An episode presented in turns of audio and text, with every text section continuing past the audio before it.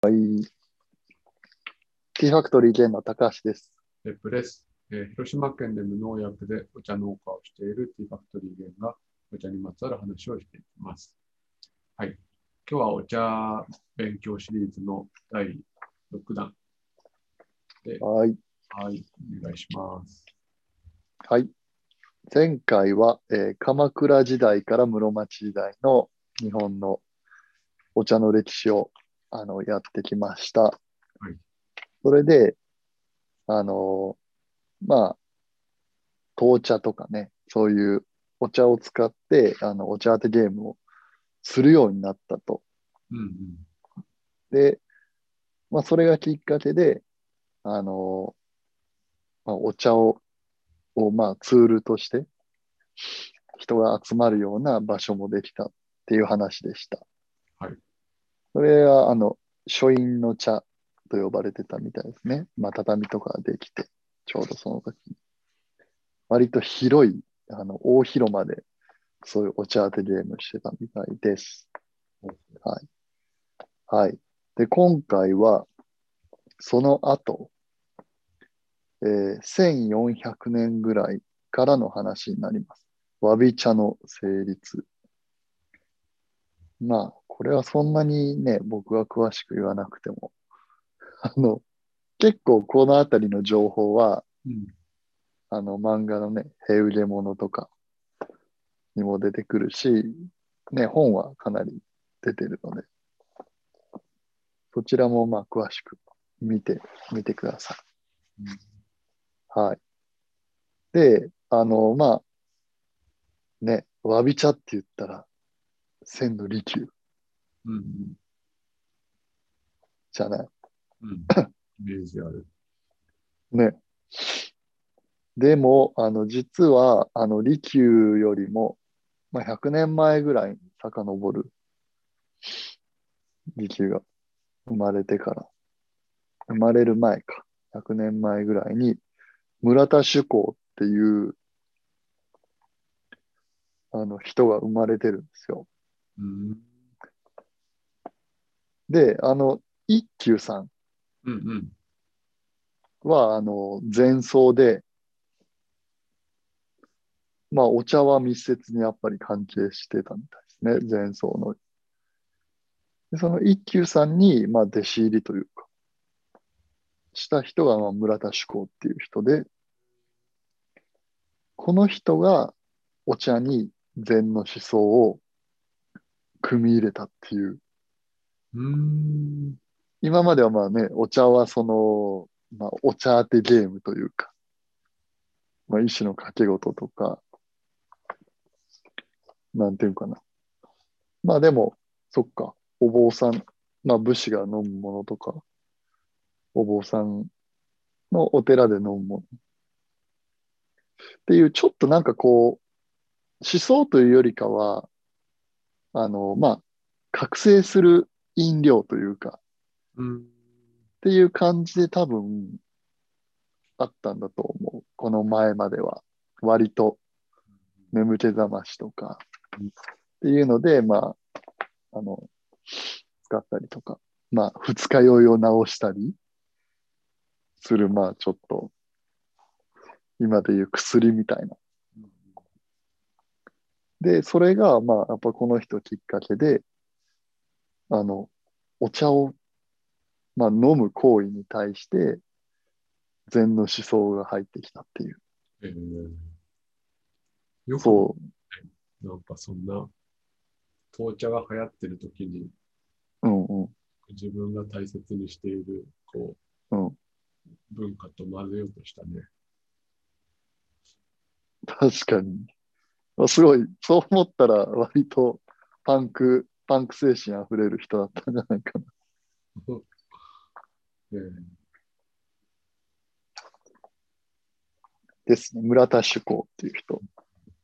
で、主公が、あの、言ったという名言もあって、月も雲間のなきは嫌にて候。まあ、なんか月に雲間、雲の、雲がなく、まあ、ピカピカに晴れ、晴れ渡ってたら、嫌だな、みたいな。雲があったぐらいがいいんじゃないかなっていう話ですね。うん。まあ、この完璧さっていうことが全てではないというか、まあ未完成のものも美しいんじゃないかみたいな、あの、考え方をしてたらしく、うんで、あの、まあ、この人が、あの、すごい大広間の部屋から4畳半まで、こう、そう狭めた。えー、初代。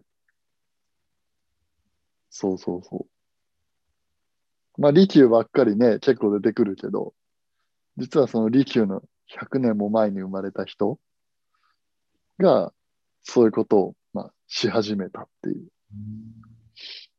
その村田さんは、利休とは会ってないわけだよね、きっと。そうだね。あの、利休が生まれる前に亡くなってる。そううんうんうん。その弟子の弟子の弟子みたいな関係だったりするの？そうそう、あの、村田主公の弟子の、うん、弟子が利休って感じ。うん。うん。え、だったと思うけど、どうかな？あれ？これ、そうもしそれが正解だとしたら、利休の、で師匠の師匠の師匠は一休さんなんだまあそういうことになるね。うんうん、確かに。あ、ちょっと待って、でも、村田主公の弟子だったかな、その次に出てくる人が竹野城っていう人で、うんで、竹野城が生まれた年に村田主公は亡くなったっていう。うんだからまあ、実際にはあってはないけど、影響はでもかなりあったかもね。その、主公の弟子みたいな人から、竹野城っていう人が、より一層、まあ今のわび茶っていうのを深めた。っていうのはまあ竹野城ですね。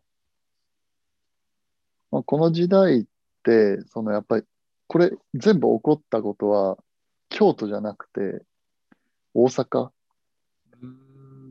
の堺がやっぱり、あの、もう、なんていうかな、すごい、ね、南蛮貿易で栄えたとこで、まあ、自治組織というか、あの、自分たちで、あの、塀を作って、あの、城みたいな要塞都市として、堺を、まあ、作ってたっていう。うん。が、もう本当にお金はすごい、ものすごいあったし、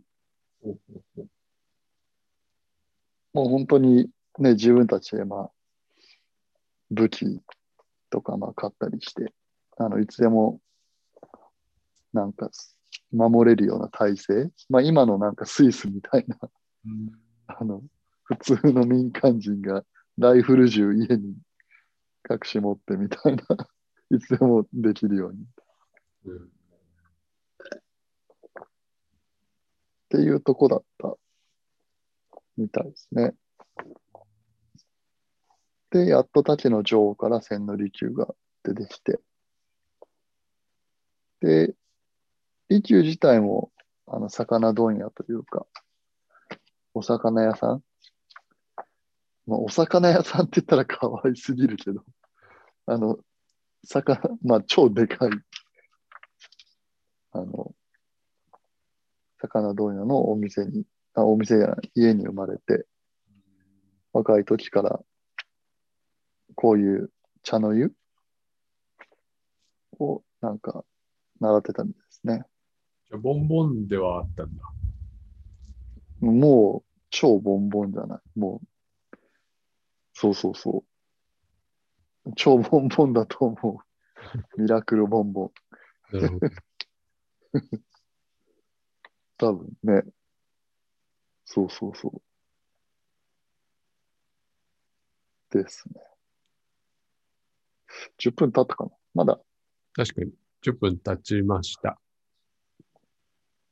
ここは結構ボリュームある。うん刻んでいきましょうか。うん。じゃあ、とりあえず今日はここで。はい。じゃあ、ありがとうございました。はい。